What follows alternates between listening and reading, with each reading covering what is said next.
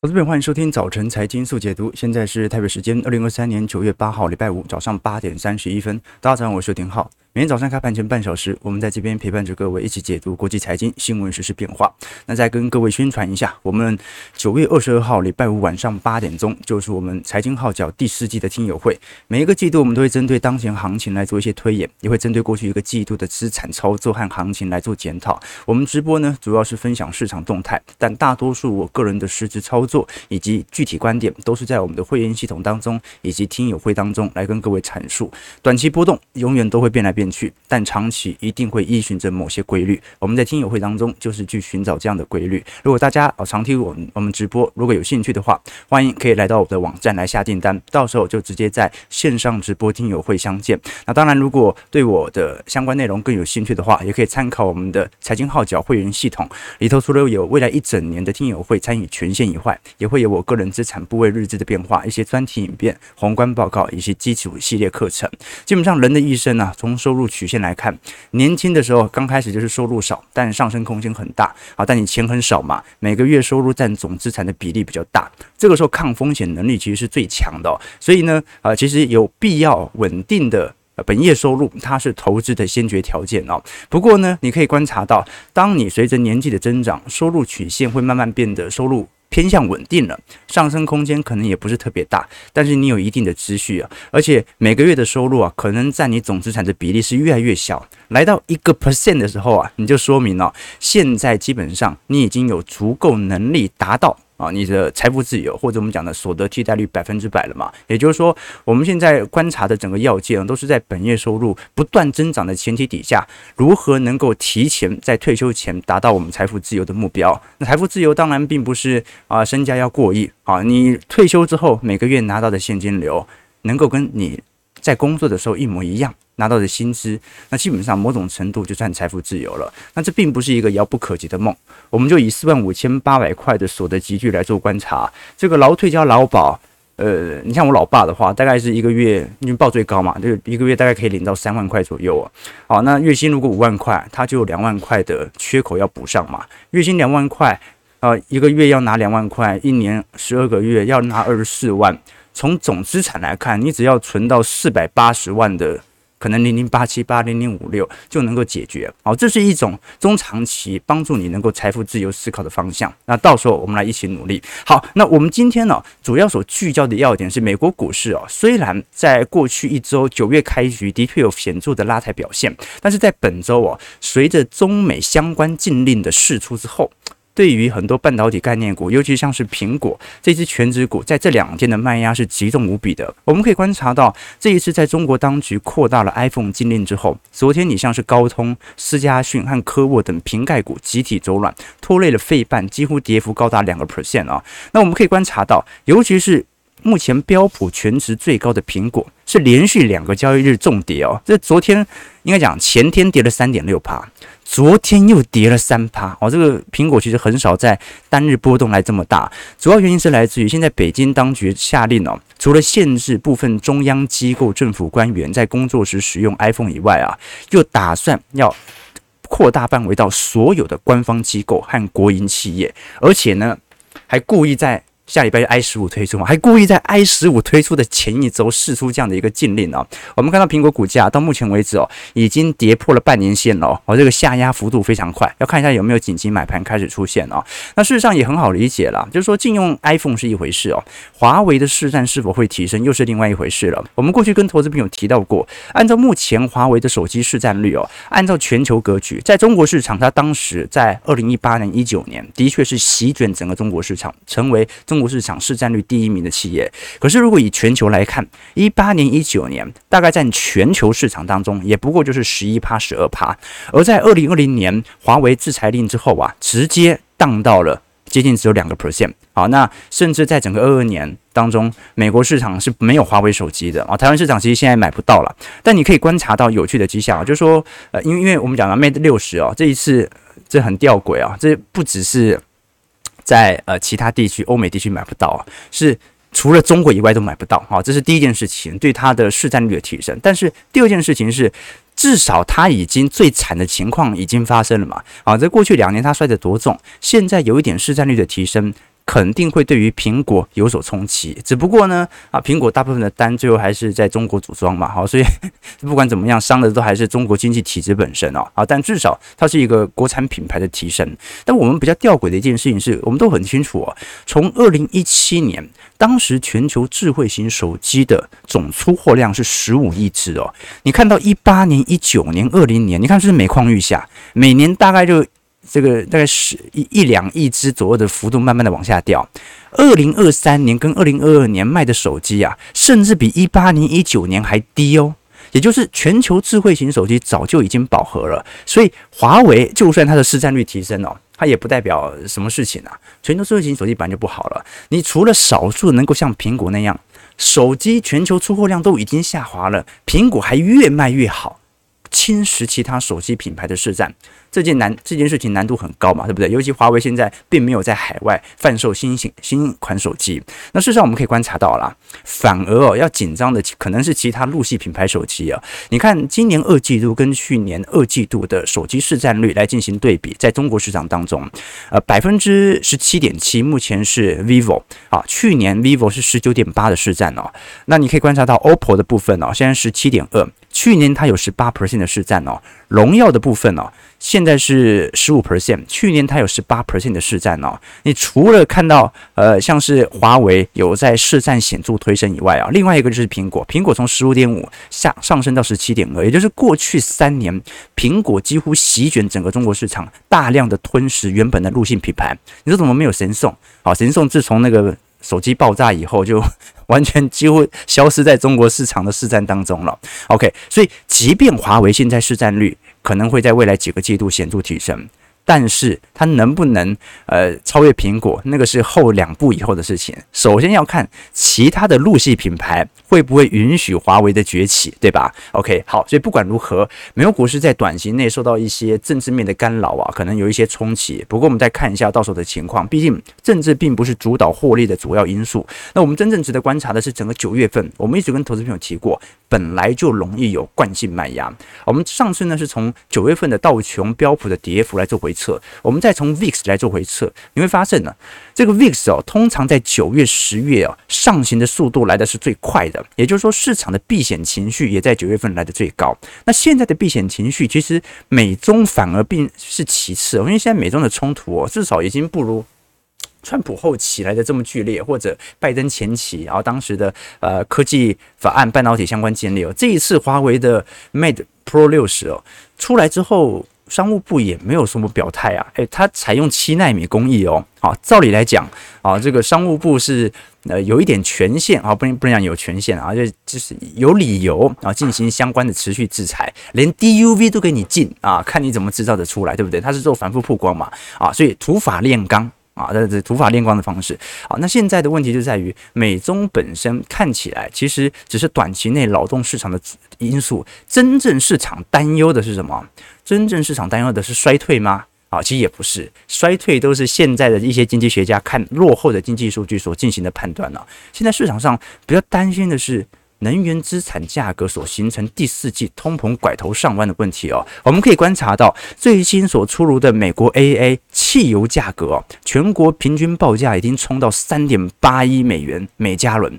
好，这个已经高于去年同期了。我们看今年年初以来，几乎二零二三年的原油价格白色线都远远低于二零二二年当时的原油冲高，结果在八月份这个拐点。终于出现了，这个是美国汽车协会一九九四年有记录以来的第二高水平哦。通常啦，秋季的原油价格下跌力度会蛮显著的，一直跌到年底哦。好，这是一种季节惯性。但是呢，居然现在还没下去哦，还没下去。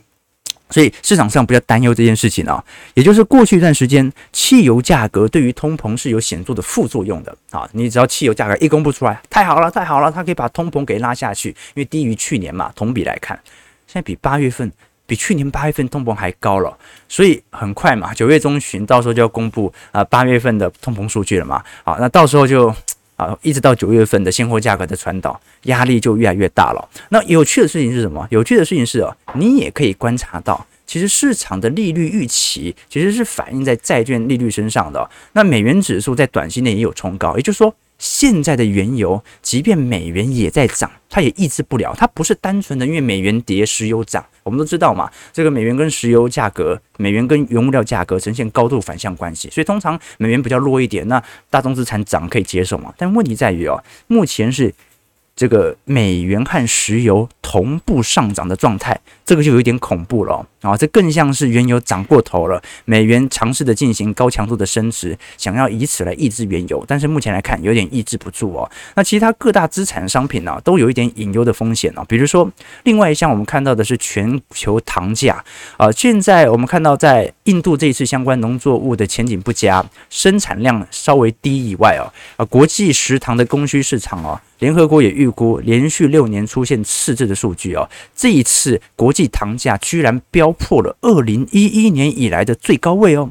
哦，现在市场上比较担忧的一个问题就是哦，呃，我们看到的通膨的上行哦，不是说那什么贵金属啦，啊，什么铜啊、镍啊那种高强度的上行啊，那种上行你还可以把它解释成啊，现在电动车需求太好了啊，就制造业要复苏了，结果现在涨的都是一些什么？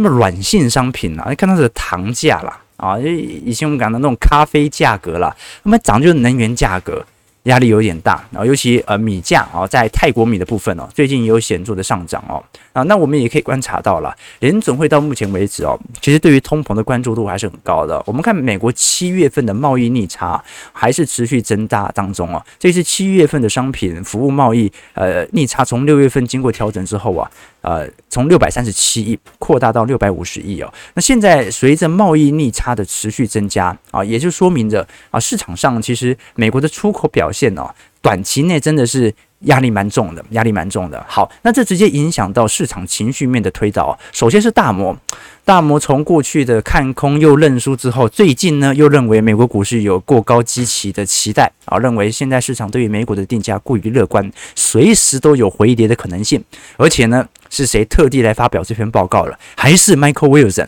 啊？他就是非常坚定啊，不能讲非常坚定啊，啊，就是他的整个趋势哦。从来都没有真正乐观过，他顶多说他对于衰退的预期稍微有一点收敛，但是不改变他对于美国股市的看空看法。事实上，我们都很清楚了，呃，按照目前呃。大摩的看法是有它的道理的，只不过这个道理哦，它可能硬是被劳动力市场给拖住了。比如说，我们可以观察到，呃，如果从联总会的褐皮书这一次来做表述，你会观察到联总会在褐皮书当中提到通膨的次数其实是不断下滑的。那么大摩的看法很简单啊，你现在之所以会不断的提到通膨次数的下滑，就是因为衰退快来了嘛。那如果现在经济真的够好，你应该会遇到非常顽劣的通膨僵固性嘛？好，那最后就变成工资水平追上来，把通膨给超越了。但是目前来看，美国的实质薪资水平哦，还是保持在一个缓步的增长，并没有大幅增长哦。但是呢，你也可以观察到，和皮书这次所提到衰退的次数啊，居然创下了有史以来最高十五次。照来讲啊，联总会在过去一段时间，其实在言语当中的记者会谈话，其实已经认为是有软着陆的机会，但是在褐皮书的报告当中啊，却认为目前美国在过去一段时间的消费强劲，主要来自于明显的超额储蓄，但是现在有一些地区说明，消费者已经耗尽了过剩的超额储蓄，很有可能随之而来的是信用卡违约率的上升，所以联总会在褐皮书当中也有提到说，基本上是有考虑是否要停止升息的必要。以防系统性风险在民间信贷上因此而爆发。好，所以各位值得观察一下，就说我们按照过往的历史格局啦，呃，就通常是我们看到这张图表，这个。橘色线是联邦基准利率的变化，那么蓝色线呢是 ICI 货币基金市场的总资产规模，下方就是那个标普五百指数啊底部的位阶。好，所以大摩的看法是什么？大摩的看法是，如果经济衰退还是有可能发生，即便它衰退的幅度不会特别大，但是通常是联准会采取高强度降息以后，当货币基金市场见顶以后，这个时候股市的绝对底部才会出现。那怎么理解呢？它的概念是这样哦，就说我们要看到哦，真正的绝对底部通常是经济不好了，联总会它可能紧急降息，紧急降息不一定很大，也有可能像是这个一九年预防性降息，降个两三码。降息完之后呢，市场会意识到，哎，好像利率不会这么高了，利率不会这么高了，那我就没有必要再把钱投到货币型基金市场当中，我就没有必要再去存定存了，我就没有再去再没有必要再去存保单了。而这个时候，货币基金市场的顶点开始拐头下弯的时候，刚好是股票市场的啊足底上弯，也就是说。我们接下来要观察的，甚至不用硬要去看降息降的幅度有多大，你看货币型市场什么时候见顶，这个时候就可以来进行股市的抄底了。好，这个是大摩的主基调了。但是现在问题就在边，在这边了，就是说距离下一次降息还有多久呢？啊，从本来。今年年初嘛，先预估第三季要降息；今年年中预估到第四季要降息，到现在八月份认为明年三月份要降息。从最新的 Fed Watch 数据啊，已经延到六月份了啊！你要多久呢？好，所以我们必须要不得否认的一件事情就是，的确，美国股市涨高之后，总有一天还是会进入衰退，总有一天还是会乖离下滑。但是什么时候呢？它的时间尺度拉多长呢？我当然可以说啊，我要在台北股市二零二六年的股灾来做部件，可是到时候的股灾。价位会比现在还要便宜吗？OK，所以我给投资朋友的一些想法啦。OK，那另外一点呢、啊，是大摩也特别提到了关于僵尸企业的不断产生，有可能是中小型银行啊、压垮骆驼的最后一根稻草哦。首先我们可以观察到的是，美国目前个人破产的申请记录哦，美股空头这一次大摩特别提到说。最近随着利率水位的显著上升，信用卡违约率已经上升。那没有过多久，当连续两个月、三个月信用卡的循环利率这些美国人还不出来的时候，就会形成中小型部门、信贷部门的违约。那这还是其次，因为个人还是可以控的啊。毕竟目前美国还有处于劳动力市场极度紧俏的状况，他去工作他还勉强可以还，只有那种完全不工作的才会面临到赤贫。那我们真正关注的是属于僵尸企业，僵尸企业是一直以来都是靠政府的补助才能够维持经营公司经营的公司哦。我们看到从二零零八年开始哦，呃，这类的企业其实增长速度就很快了嘛。啊，零三二零二三年的僵尸企业基本上比金融海啸的时候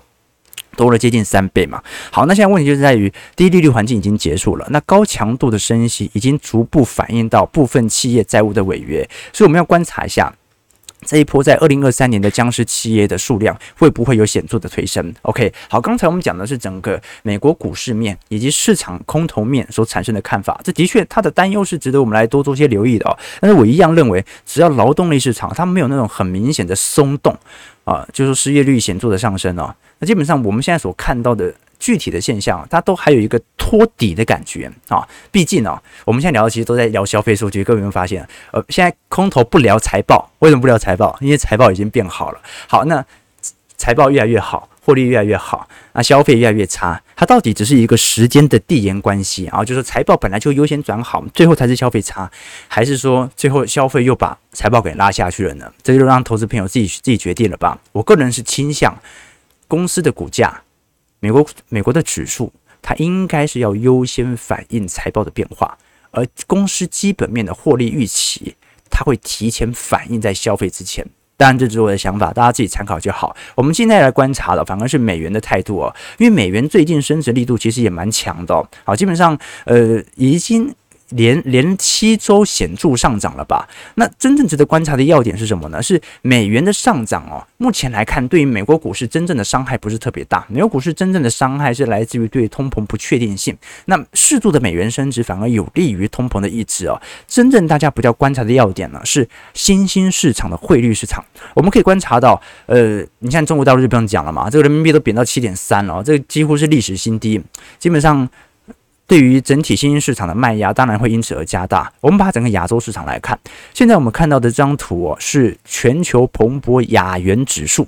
我们看到，从当时在二二年六月份的最高点九十七块哦，一路跌到九十一块了。那当然呢，主要的贬值压力还是来自于日元和人民币啊。那日元它来自于货币宽松政策所产生的贬值效果，人民币那就真的是资金大幅外逃了。我们可以观察到，在整个全球市场当中，如果你把标普百指数拿来跟上证拿来跟纳斯达克中国金融指数以及恒生指数来做对照。从二零二一年年初以来的表现，我们可以观察到，恒生国企指数跌幅是高达四成啊，纳斯达克金融指数，也就是专门追踪在美国股市挂牌的中概股，跌幅是高达五成左右，所以压力是极大无比。那人民币目前也贬到七点三了，所以现在真正有压力的。是新兴市场啊，啊，那美国市场老实说没什么太大的问题啊，台币也是，台币在昨天哦正式的贬破三十二元的大关，虽然尾盘呢，你看，哎，怎么突然一根那个呃上影线出现了啊？这个央行稳会嘛，但是昨天盘中是很明显的直接贬破了三十二，也就是说，现在整个美国市场，美国机构商哦，它是完全针对美元指数上涨之后全面性的亚洲系统单的赎回，好，这个赎回。呃，我个人认为不会说维持什么相当长，那么什么五年、十年的时间了，它就是在升息尾半端哦，最后利率冲高，可能美元避险系统单最后资金的流入，九月份本来就有惯性卖压，既然九月份有惯性卖压，九月份的避险需求就会很强，大家就急着想要购买美元嘛，所以这个是可控的。我们反倒要观察的事情是，这个台北股市其实也没跌多深，好，但是汇率是一直贬，好，这说明。其实台北股市哦，虽然我们看到整体成交量不算高啊，甚至呃这个外资的买盘意愿也不高啊，散户感觉意兴阑珊哦，但是还是有主力或者我们看到的机构商或者我们看到国内的寿险业仍然在持续接盘当中。好，所以其实台北股市在今年以来表现已经在亚洲股市当中表现算不错了。你看，从二零零八年以来，NSCI 新兴市场的平均涨幅才三成二左右，那。整个标普五百指数涨幅是三百六十 percent 啊，它涨幅是新兴市场的十倍啊！啊，这个照理来讲哦，我们在经济学逻辑当中哦，后进国家的成长率应该比先进国家成长率来得快。印度人成长的速度应该是比法国人成长的速度来得快，所以呢，印度的股价的资本的回报率应该是要大于法国的。好，但你会发现哦，大部分的新兴市场国家股市涨幅都跑不赢欧美市场。这就是一个资本逐利的世界。OK，好，那我们大概聊到这边，聊一下整个美元和整个美国股市的概况。我个人认为，台北股市短期内更像是一种呃系统单的承压，而它不叫不像是这种呃明显的，或者因为量也说了，真的没什么好太大分析的要件哦，就是。台北股市人不玩了，外资也不玩了，量就急出了，就盘盘盘盘盘盘到美国股市有一轮下一波的行情嘛。那按照过去历史惯性，九月份的卖压本来就重一点嘛，就期待一下圣诞节能不能大家重新把焦点重新聚焦回到获利身上了。好，我们看一下美国股市四大指数的表现，来跟大家做一些追踪。道琼上涨五十七点，零点一七 percent，在三万四千五百点。标普下跌十四点，零点三二 percent，收在四千四百五十一点。纳指下跌一百二十三点，零点八九 percent，收在一万三千七百四十八点。费半下跌七十二点，一点九八 percent，在三千五百八十二点。费半压力比较大，昨天台积电 ADR 跌了二点四 percent，啊，所以呃还是要观察一下，就是说 未来一段时间，费半因为本轮哦乖离回调，其实幅度不算特别大，你看它连半年线都没碰到，哦，所以。基本上九月份哦，看一下有没有机会以盘代跌，就是尝试的把乖离再拉得更低一点点哦。因为真的，你看，如果我们的涨幅哦，每次都这样子哦，你看二零二三年元月份啊，这个跌破季线之后，往上涨了两个月，乖离回调，往上涨两个月，乖离回调，往上涨两个月，如果真的就这样一路涨上去的话，那是有点恐怖的嘛。因为复苏的进程没这么快，现在消费的疲惫才刚刚开始。只是获利刚转好而已哦，所以既然过去一段时间是滚动式衰退、滚动式景气下行哦，最好未来滚动式复苏的几率啊还是比较大一点。这样的话，对于整体市场来看是比较好的哦。啊，其实你会发现呐，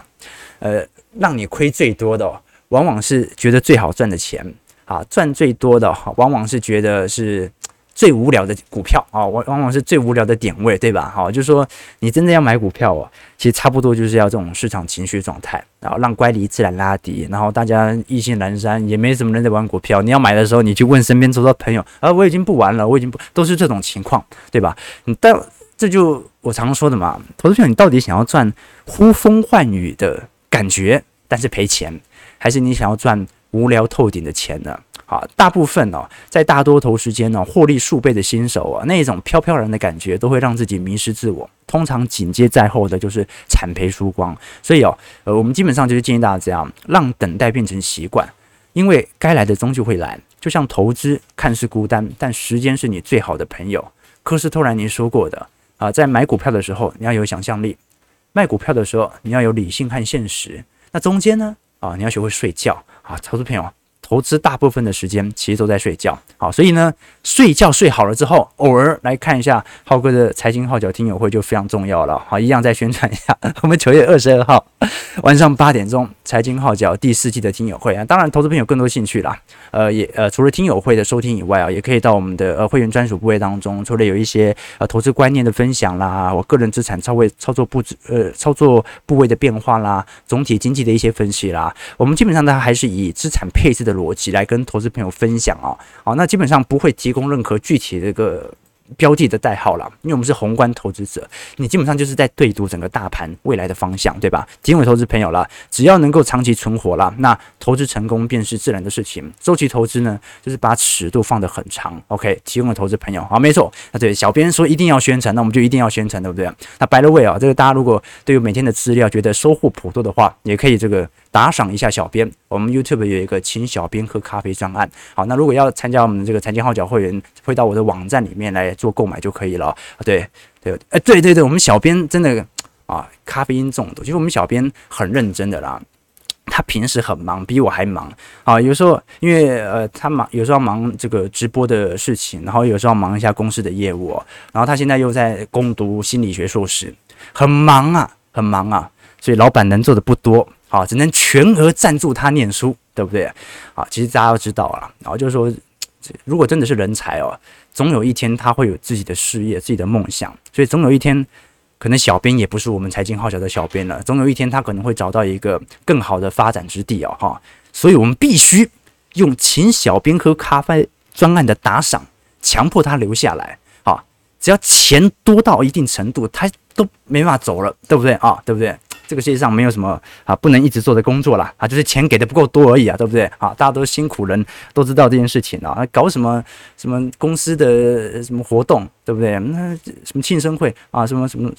搞一堆有的没的活动，多给一点钱是真的啊。大家我们一起让小编咖啡因中毒，他就离不开浩哥了，对不对？好，八点五十九分啊，不好意思，我们今天呢，其实礼拜五还是要跟大家来导读一本书，这本书是我最近看到的。本来看标题我是没有什么太大的兴趣哦，但是仔细念了以后哦，我发现真的蛮有趣的。这本书呢叫做《海权经济大未来》，《海权经济大未来》这本书它的作者。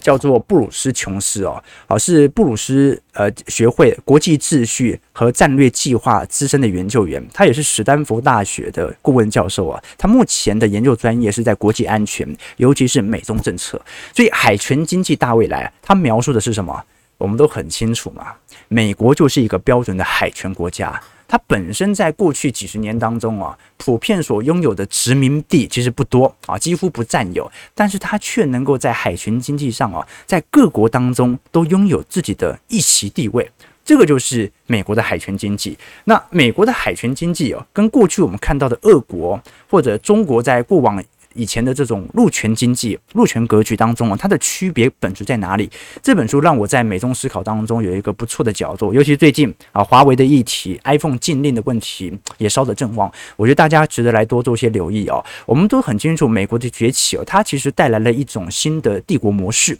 这个帝国模式就是我不占有具体的殖民地，但是我通过全球军事实力在各地投放影响力。啊，其实也不算不占有殖民，它有很多军事基地嘛，对不对啊？那帝国里头啊，就是说我们看到它的帝国模式里面，就是不求拥有，但求所用，这是一种海洋思维模型的结果。啊，我们都很清楚啊，陆权国家在水上作战啊，最容易犯的一个错误啊，就是呃把陆权思维放到海面上，什么意思呢？中国历史上最有名的例子嘛。曹操赤壁的时候啊，当时啊觉得啊水战跟陆战有什么区别啊？无非就是通过船把士兵放到战场嘛。所以我们该做什么？把船变得像陆地一样啊。结果他就把真的把船全部连在一起啊，中了连环计，给周瑜火攻的机会。好了，所以我们就很清楚哦，现在这本。海权经济大未来，它就是在描述美国过去的海权论，它是如何一步一步的拉抬的。那基本上海权论呢，最早大概是在十九世纪末的时候啊，啊，当时我记得是马汉吧，啊，当时一八九零年的时候，美国经济虽然是全球第一哦，但是向西发展的边境没有了。本来美国当时的美国梦啊，主要集中在于向西啊，啊，去攻占印第安人的土地啊，然后去做大拓荒啦，然后在中国大陆啊招募很多的华工啦，来建铁路啊。那那个时候啊，美国的立国都是靠西来发展。发展更多的经济分润。国民的精神，甚至是政治制度啊，包括永枪制度啊，都是在这样的动态过程当中啊不断的形成的。那当西边已经发展完，已经发展到旧金山的时候，该怎么办呢？边疆没有了，就必须要去再找新的边疆了。说白了就是全球扩张。那美国的问题遇到的第一个就是美国的政治制度，它是联邦制哦，就是原本在北美大陆上哦，扩张一片地方，通常就建立一个州，那这个州就会加入美利坚联合联邦这样子。那尊重美国宪法。同时也会有美国国会的代表，但是如果美国也像那个其他的帝国主义那样啊，到处去征服殖民地啊，那这个方法就玩不动了，因为你三先占领的地方哦，你跑到菲律宾去，那文化人种都跟美国不一样啊，呃，你是要让他加入联邦还是不让呢？所以呢，联邦制和民主政体它就承载不了这么多的领土和人口，所以当时虽然美国在海外还是有殖民地，但仍然不是以殖民地作为主要的发展方向。那第二点就是美国崛起本来就比较晚。世界上有很多的人口啊，早就已经被当时的欧洲列强给瓜分了。像西班牙这样的呃呃国家啊，荷兰这样的国家是小国家，但是到处都有呃殖民地哦。所以当时美国有一位著名的呃军事学家马汉啊，他就发明了一套海权论，这是一种新的扩张方式。这种扩张方式它跟传统的欧洲殖民不同啊，所以当时他的海权论的提出的背景啊，不是说海。战怎么打？不是说怎么在打那个船跟船之间的战争呢，而是如何摆脱美国要持续发展的框架。好，那当时呢，就是马汉认为说，呃，我们应该呢从海权主义啊先往下延伸啊，比比如说在中美中美洲呃开凿巴拿马运河呢，那一旦开通之后啊，整个欧洲大国和亚洲的贸易也可能从这边走。所以他当时的第一个思维就是控制全球的重要关口，收过路费。这个就是一个海权论的拥挤，因为九点零四分了，我们没办法聊太多。但我觉得这本书真的是聊了非常多。美国之所以在全球各式各样的布局当中，海权论跟欧洲体系、跟亚洲体系思维当中的不同。好，我没办法聊太多了，因为时间有限。但我觉得这本书收获收获真的非常多。你可以了解这个美国人他对待或者看待全球世界是什么样的一个逻辑，好，是跟当年的英国那种。列强互相制衡有关嘛？我觉得这本书有很好的答案啊，我们就聊到这边就好。聊太多，我怕把整本书的中心思想全部讲完了。这本书它不是聊呃专门聊过去发生的事情啊，他其实花了大概有百分之八十的篇章都是在聊目前美中之间的海权之争啦。好，所以现在的问题就在于，呃，我们都很清楚啊，整个海权在全球单极体系以下是由美国所掌握的。但是呢，你也感觉到各地地区哦，针对自我海权的开始扩张、推升啊，或者说呃明显的这种各地海权的崛起啊，都是。说明海权经济已经是各国在追求中心利益当中非常重要的角色，我觉得看起来蛮有趣的，所以想推荐给投资朋友。那远流很大方啊，啊远流大家会发现远流出版的书通常都还蛮有深度的，对吧？啊，这个远流比较少出版啊，什么理财达人的书籍，通常都是啊比较深，啊比较对于世界观点有一些见解的书籍啊，提供投资朋友。如果有兴趣的话，欢迎各位也可以在我们直播结束之后，在平台底下留言，不要在聊天室留言哦，在聊天室留言，小编到时候。你抽中他无法回复你啊，提供给投资朋友多做一些思考了。好，就留下你对于本书的想法，对于本节目的一些想法即可，好不好？啊，九点零五分，我们马上陪大家来看一下盘。好，先预祝各位周末愉快。好，跌跌的不愉快。跌了才要愉快嘛，对不对？周期投资者好，台北股市下跌六十三点，啊，其实这个卖压不算特别重哈，啊，因为量能也很低啊，还是在两千四百亿啊，收在一万六千五百六十三点。好啊，大家就持续意兴阑珊嘛，啊，这样悲观下去也不错啊，那就是我们磨刀霍霍的时候了。好，我们看一下投资朋友的几个提问啊。OK 啊，对对对，其实我喜欢历史书，甚至比这个呃财经书、投资书还来得多。哇，小编你拿到七万五千块哦哦，不七百五十块，七百五十块啊！哦小编真好啊，小编真好，让小编离不开我，对不对？OK，OK，小小编小编出来打个招呼啊！对对对对对对，OK OK OK，对我们我们小编很认真啦，要真的要给他一点鼓励，真的要给他一点鼓励。好，对，好学学哦，硕士生那就不是十八岁啊，没没没有，他他那个十四岁就就开始念大学了，对对对，早读嘛早读嘛，天才啊天才少女，对对对，所以他现在刚好十八岁哦，还是十八岁，对对对，啊对，我啊是吗？我五年三年前就说他是十八岁，对对对。他这两年刚好没有长大，好，对对对，好，感谢各位今天的参与，就零积分。如果喜欢我们节目，就帮我们订阅、按赞、加分享。我们就下礼拜一早上八点半，早晨财经速解读再相见。祝各位投资朋友开盘顺利，操盘愉快。